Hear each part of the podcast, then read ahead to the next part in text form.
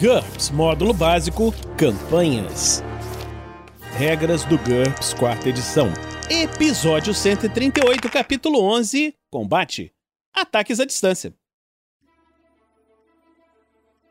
Uma produção RPG Next. Fala galera, bem-vindos a mais um Regras do GURPS Quarta Edição. Vamos continuar aqui o capítulo de combate. Eu e o Heitor falando agora sobre ataques à distância. Fala aí, Heitor! Opa, tudo certo aí, Vinícius? Tudo tranquilo. Vamos começar. Dessa vez você começa lendo os ataques à distância. Claro, é muito pertinente, inclusive. Esse aqui é o meu capítulo, que eu tenho que ler isso aqui com bastante Ah, atenção. então, então eu vou até embora, cara. Você lê sozinho. Valeu, valeu. Tchau. que absurdo. Olha, ataques à distância. Um ataque à distância é qualquer ataque feito com uma arma usada à distância. O nome deixa bem claro. Desde uma pedra arremessada até um rifle laser. Olha aí o rifle laser. Ó, É, isso inclui mágicas de projéteis e as vantagens de ataque nato, atribulação, retenção, a menos que tenham modificadores de ataque corpo a corpo, aura ou imprecação dentro dessas vantagens. A maioria das outras mágicas e vantagens não é considerada um ataque à distância. Então, a distância. Um personagem só pode atacar um alvo que esteja dentro da distância da sua arma. Aí você consulta a tabela de armas ou a descrição da vantagem ou da mágica apropriada para poder encontrar essa informação. A maioria dos ataques à distância também estipula o parâmetro metade do dano, que é representado por metade de D, né? E a distância máxima, que é max em metros. O alvo não pode estar mais longe do que a distância máxima e o parâmetro de metade de dano só afeta o dano realmente. Algumas armas também têm uma distância mínima porque lançam projéteis num arco longo ou apresentam limitações de detonação ou no sistema de mira. Quando estiver usando essas armas, o alvo não pode estar mais próximo do que a distância mínima. você não consegue Aí, fazer um. O cara atacar com arco se o cara tá a um metro de distância de você. Você deve ter uma distância mínima pra poder atacar, né? É, é mais fácil pegar o arco e socar na cabeça dele. É. Fazendo um ataque. Para você calcular sua chance de sucesso é da seguinte forma. Primeiro você descobre o NH básico do personagem com a arma que ele está usando, usando a habilidade certinho lá. Aí você aplica o modificador de precisão da arma, porque toda arma distância tem um modificador de precisão, se o personagem precedeu o ataque com uma manobra de apontar. Apontar aqui no caso sendo a mira do, do personagem. Se ele fizer isso, você adiciona um modificador de precisão. Aí você adiciona o modificador de tamanho do alvo, que a gente viu lá no começo, há 427 anos atrás. É, a maioria dos, dos alvos humanos médios não tem modificador de tamanho, mas alvos a partir de uma certa altura começam a ter mais ou menos é, de modificadores de tamanho. Aí você modifica o NH em função da distância e da velocidade. Um, um único modificador a partir da tabela de tamanho e velocidade, que a gente vai ver lá na frente também. Aí você modifica o NH, por último, finalmente, depois de todos esses cálculos, em função das circunstâncias. Aí vai ser fogo contínuo, movimento, escuridão, cobertura, incluindo qualquer condição especial determinada pelo mestre. Então, às vezes, sei lá, tá muito escuro, então, ah, tem menos 3. Sei lá, chutando um valor aleatório. E aí você adiciona isso tudo. Aí você pode ver os modificadores de ataques à distância na página 548 do livro, que a gente vai falar daqui a 327 anos, para ter uma relação mais completa de quais são realmente esses valores todos bonitinhos. É, eu acho que você tem que. é, é, esse- Isso aí que ele colocou, isso tudo, né? É, eu acho que a gente vai falar isso aí depois, mas é, é só você lembrar naqueles episódios lá do Dumbledore mesmo, do, do Tonkin, atirando, aí bota aquele, bota mais um, bota mais nove, bota menos cinco, bota menos não sei o quê. Aquele monte de cálculo que o Heitor ficava fazendo era isso aí. Entendeu? Modificadores de distância, fogo contínuo, não sei o quê, pá. Tamanho, precisão, vantagem, não sei o Exatamente. que lá. E Exatamente. pelo amor de Deus, jogadores que forem fazer isso, lembrem, lembrem vocês mesmos do que vocês têm que calcular, porque senão vai dar muito trabalho. É, não, e, e olha só, tem algumas coisas interessantes. Eu tava vendo aqui, aí fazendo propaganda gratuita aqui, Foundry. Mas o Foundry, ele tem um, um módulo de GURPS que tem essas condições todas, assim, tudo bonitinho. E você pode automatizar essa parada toda, entendeu? Que, que delícia. Você coloca e tal, e você vê ó, os modificadores mais usuais, então você pode selecionar e criar uns, uns, uns macrozinhos e tal, e botar, ó, essa aqui é a minha arma tirando a distância com não sei o que, papapá, essa aqui é a minha arma usando a vantagem, então você coloca aquilo ali, já, já acelera, Automatiza, né? automatiza quase tudo, e ele joga realmente as coisas todas, ele bota os modificadores, joga os dados certos e faz tudo Uhum. certinho. E aí, somando tudo isso, NH básico, precisão, modificador de tamanho, distância, velocidade e qualquer modificador de circunstância, você encontra o NH efetivo do personagem para fazer aquele ataque. Um resultado menor ou igual a esse número indica um sucesso, como todo o resto no GURPS, e nesse caso o ataque irá atingir o alvo a menos que ele tenha um sucesso numa defesa ativa. Então é sobre- possível fazer defesas de ataque à distância. Aí depois vai falar cada ataque tem algumas restrições específicas, né? Não é, você não pode esquivar de balas, mas você pode usar esquiva para esquivar do cara que tá mexendo a mão. Você se esquiva da direção onde você acha que ele vai atirar, entendeu? É, e aí, sobre precisão e disparo com mira. Todas as armas de combate à distância apresentam o parâmetro precisão bonitinho no, no stat block da arma. Esse é o bônus que o personagem recebe se ele executar uma ou mais manobras a apontar imediatamente antes do ataque, que é mirar, ele mirar, gastar tempo mirando no alvo. A manobra apontar pode acrescer outro bônus à jogada, por segundos adicionais de pontaria, por firmar a arma, por usar miras telescópicas ou miras a laser. Esses benefícios são todos discutidos em apontar, que a gente falou alguns episódios atrás, uhum. e vão ser novamente relacionados em modificadores de ataques à distância lá no final do livro. A soma desses bônus de precisão são como os demais bônus de pontaria, eles nunca podem exceder o dobro do parâmetro de precisão da arma. Sobre modificadores de tamanho. Um alvo de tamanho humano tem um modificador de tamanho, que é, vai ser representado com MT, igual a zero. Não existe bônus nem penalidade para atingi-lo. Só que alvos maiores têm MTs positivos, enquanto alvos menores, obviamente, têm MTs negativos. Aí você acrescenta esse modificador de tamanho ao NH do ataque que você está fazendo. O modificador de tamanho de um personagem ou veículo aparece em sua planilha de personagem ou na descrição do veículo, por exemplo.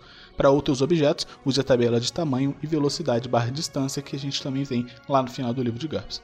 Sobre velocidade e distância do alvo. Um alvo distante é mais difícil de atingir. Uhum. Obrigado, livro. Como regra. Se não dissesse, você nunca saberia disso. Jamais imaginaria. Como regra geral, um alvo até 2 metros de distância está suficientemente próximo para que você não tenha nenhum tipo de penalidade para atingir ele. A partir de 3 metros, há uma penalidade de menos 1 para atingir. Até 5 metros, de menos 2. Até 7 metros, de menos 3. Até 10 metros, menos 4 e assim por diante, com cada aumento aproximado de 50% na distância, resultado numa penalidade de menos 1.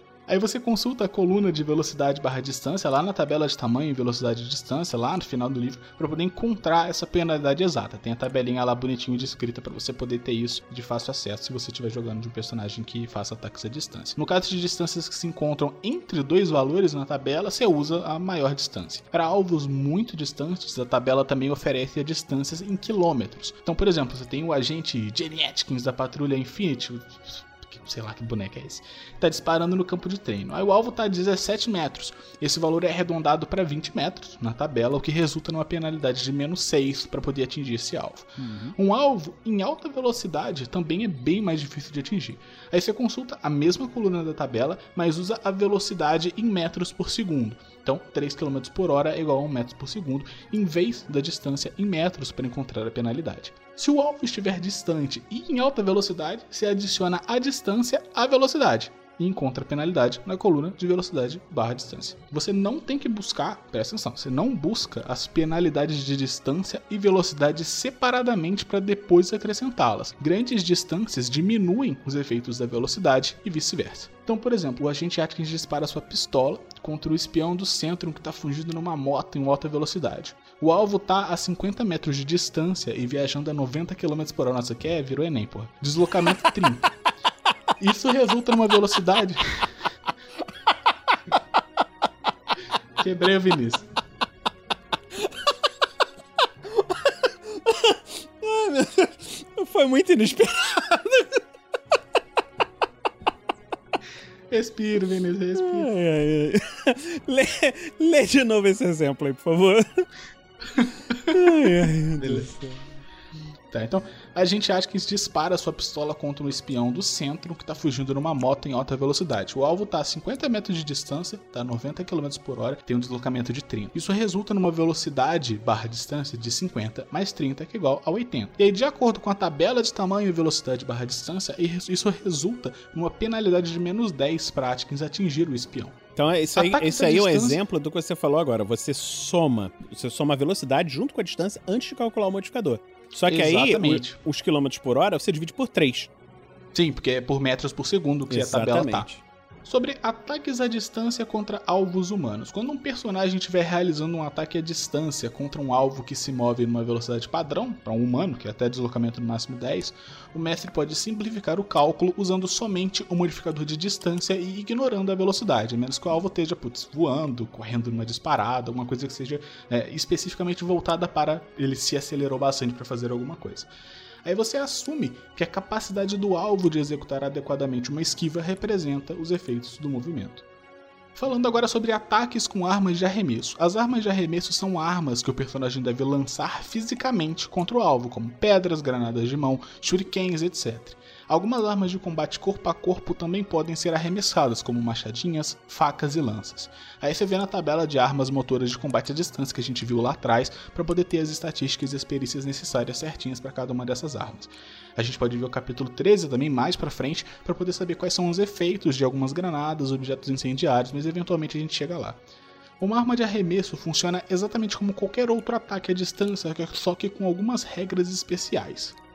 Depois que você arremessa uma arma, ela não estará mais, bom, preparada, obviamente, né? Hum. Independente do sucesso, a arma agora está em algum outro lugar, ela não está mais na sua mão, você arremessou ela, pelo amor de Deus, né? Então, se ele quiser atacar ela novamente, ele vai ter que ir lá buscar a arma, seja no chão, no corpo do oponente, e, ou então ele prepara outra arma. Assim, aquela arma foi.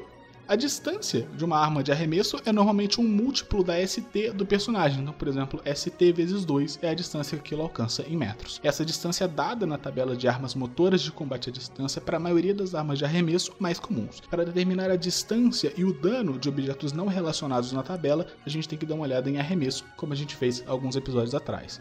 Uma arma de arremesso faz o seu percurso numa velocidade relativamente baixa, permitindo ao alvo bloquear ou aparar em vez de somente esquivar, como ele faria com tiros, por exemplo.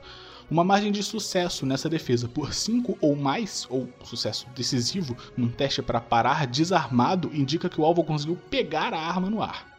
Ataques com armas de projétil. Ataques com armas de projétil são ataques à distância que não usam armas de arremesso. Arcos, armas de fogo, mágicas de projéteis, ataques inatos à distância e assim por diante. Essas, esses ataques são divididos em duas categorias mais amplas. Tem armas de projétil motoras, que incluem arcos, fundas e bestas, que são né, as armas que você tem que fazer é, um movimento corporal para arremessar, uma coisa física. E assim como acontece com as armas de arremesso, a distância e o dano geralmente dependem da ST. Ou, no caso específico da, da besta, né, do ST da besta. Aí você dá uma olhada na tabela de armas motoras, tudo lá tem as informações certinhas. E aí tem as armas de fogo, que incluem armas de fogo, armas de feixe e armas de projéteis autopropelidos, que estão também lá na tabelinha de armas de fogo lá atrás.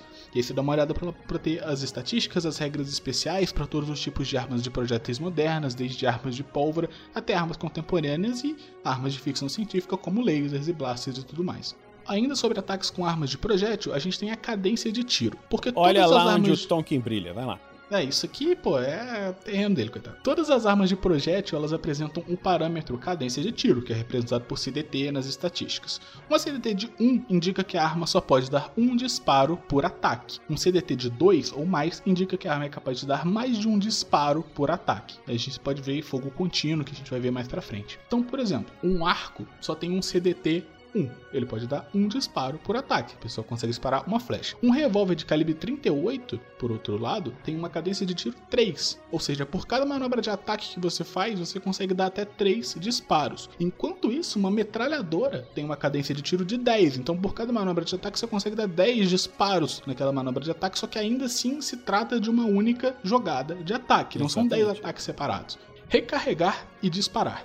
Armas de projétil também apresentam o um parâmetro tiros. Depois de disparar esse número de tiros, o personagem precisa recarregar a arma antes de poder usá-la novamente obviamente. Para recarregar uma arma, são necessários um número determinado de manobra preparar, que a gente vai ver quando a gente chegar em preparando armas e outros equipamentos daqui a pouquinho. O tempo necessário para recarregar a arma aparece entre parênteses depois do número de tiros na tabela de armas. Ao recarregar, o personagem restaura a arma ao seu número total de tiros. No caso de uma arma com um único tiro, por exemplo, isso representa recarregar novo tiro. Para armas com vários tiros, isso representa trocar o pente, a cinta, etc. Uma exceção a essa regra são as armas com vários tiros que possuem cilindros cilindros, carregadores alimentáveis ou pentes internos. O tempo de carregamento dessas armas é indicado por I, de carregada uhum. individualmente, e é feito por tiro, a menos que seja acelerada por algum mecanismo, como um municiador rápido. Então, por exemplo, um arco tem tiros 1 e entre parênteses 2, ou seja, ele pode disparar uma flecha e depois exige que o arqueiro gaste 2 segundos para preparar outra flecha. Um revólver de ponto .38 tem 6 tiros, mas você leva 3 tiros para recarregar cada bala, 3 manobras de preparar para cada uma das balas, aquelas 6. Uhum. Então ele pode disparar 6 disparos e leva 3 segundos para recarregar cada tiro. Uma metralhadora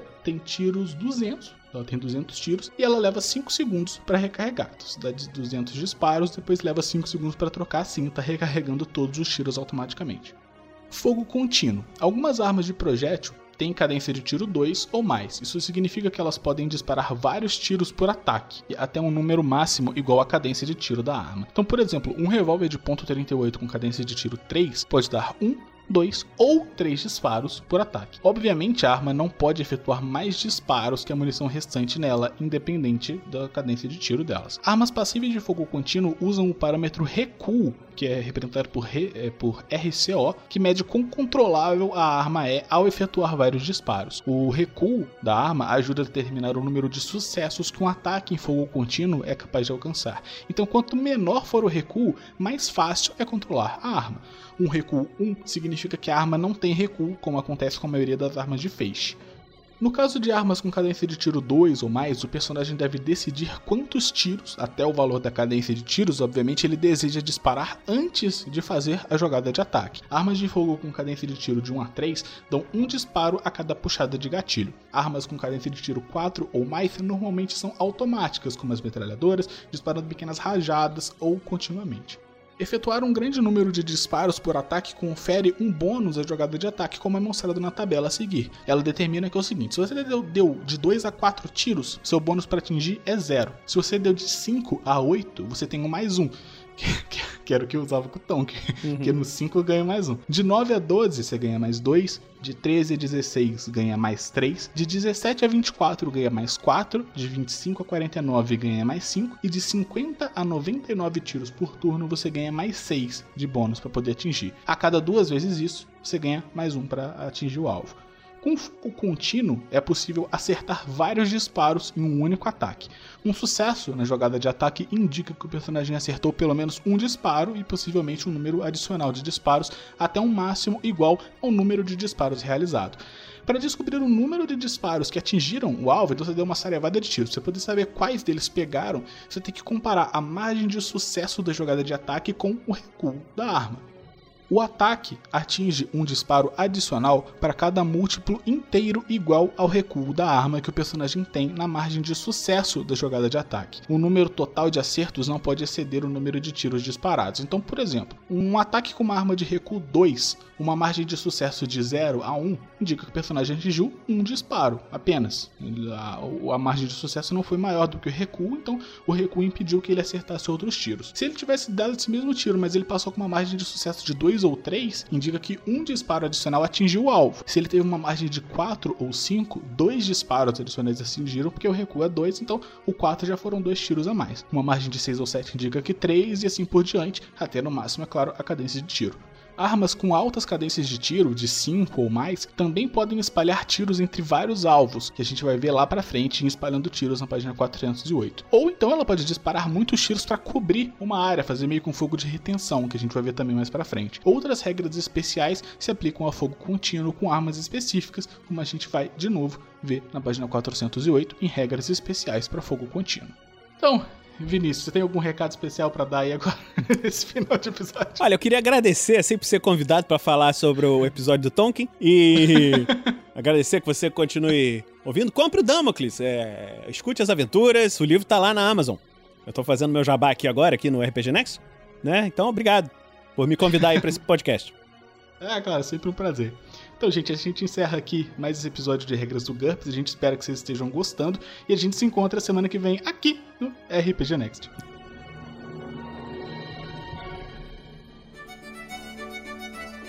Regras do GURPS, quarta edição. Músicas por Kevin MacLeod e Scott Buckley. Uma produção RPG Next.